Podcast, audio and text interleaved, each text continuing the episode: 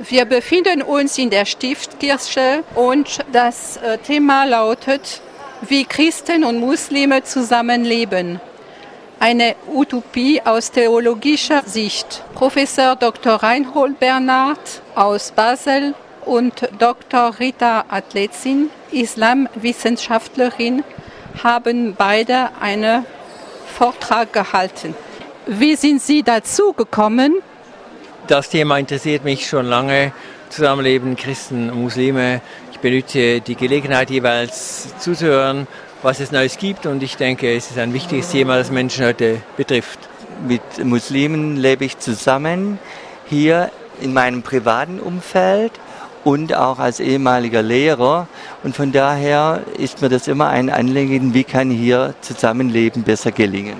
Wie haben Sie diese Gespräche empfunden? Sehr wichtig, sehr interessant. Vor allem der eine Vortrag war für mich utopischer.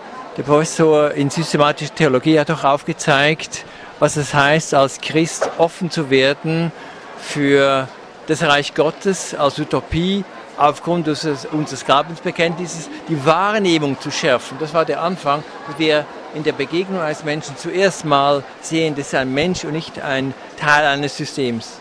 Es ist so, dass die Positionen klar waren, dass Zusammenleben nur gelingen kann, wenn auch ein Wille da ist, zusammenzukommen. Was ich sehr hilfreich fand, dass es nicht hilft, Unterschiede zu verdecken, aber äh, dass wir jeder mal für sich schauen soll, wie ist es, wenn ich die Position umkehre, welchen Zugang habe ich dann und merke, mit welchen Mustern, vielleicht auch mit welchen eingeübten und überkommenen Mustern gehe ich an den Dialog oder an meinen Mitmenschen heran. Was halten Sie von der Trennung Stadt und Religion? Die halte ich für sehr gut. Und zwar aus dem Grund, weil das meinem aufgeklärten Menschenbild einfach entspricht. Ich bin auch dieser Meinung, es entspricht der politischen Entwicklung in den westeuropäischen Ländern. Ich komme aus der Schweiz und äh, da haben wir unterschiedliche Systeme in den Kantonen. Ich war noch im Kanton Bern, wo die Kirche stärker verwurzelt ist, im Staat auch. Aber das ist heute in starke Diskussion.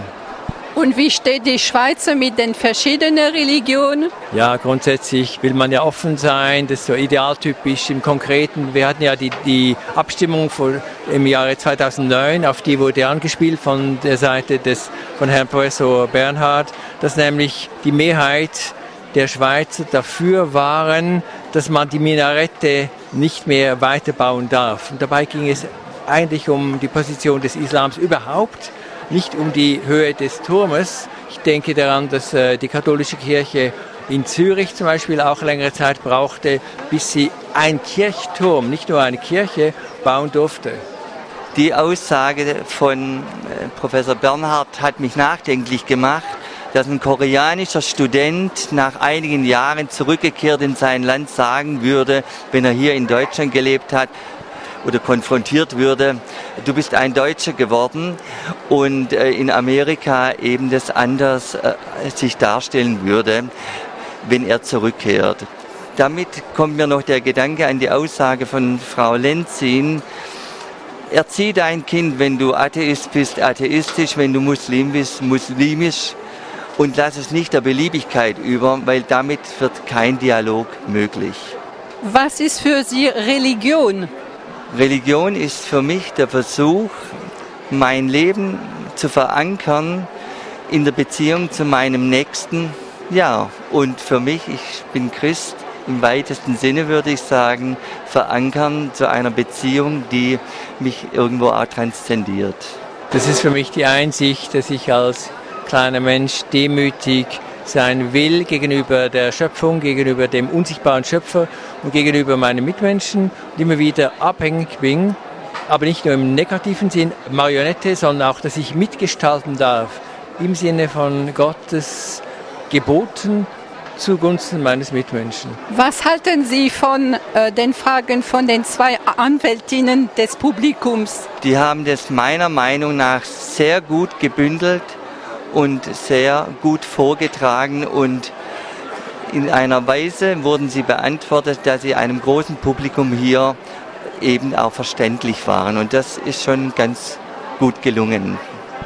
Das ist überhaupt ein gutes System am Kirchentag, dass äh, bei Vorträgen, bei Poten jeweils die Menschen, die da sind, auch sich mit einbringen können über diese Fragestellung und die Advokate.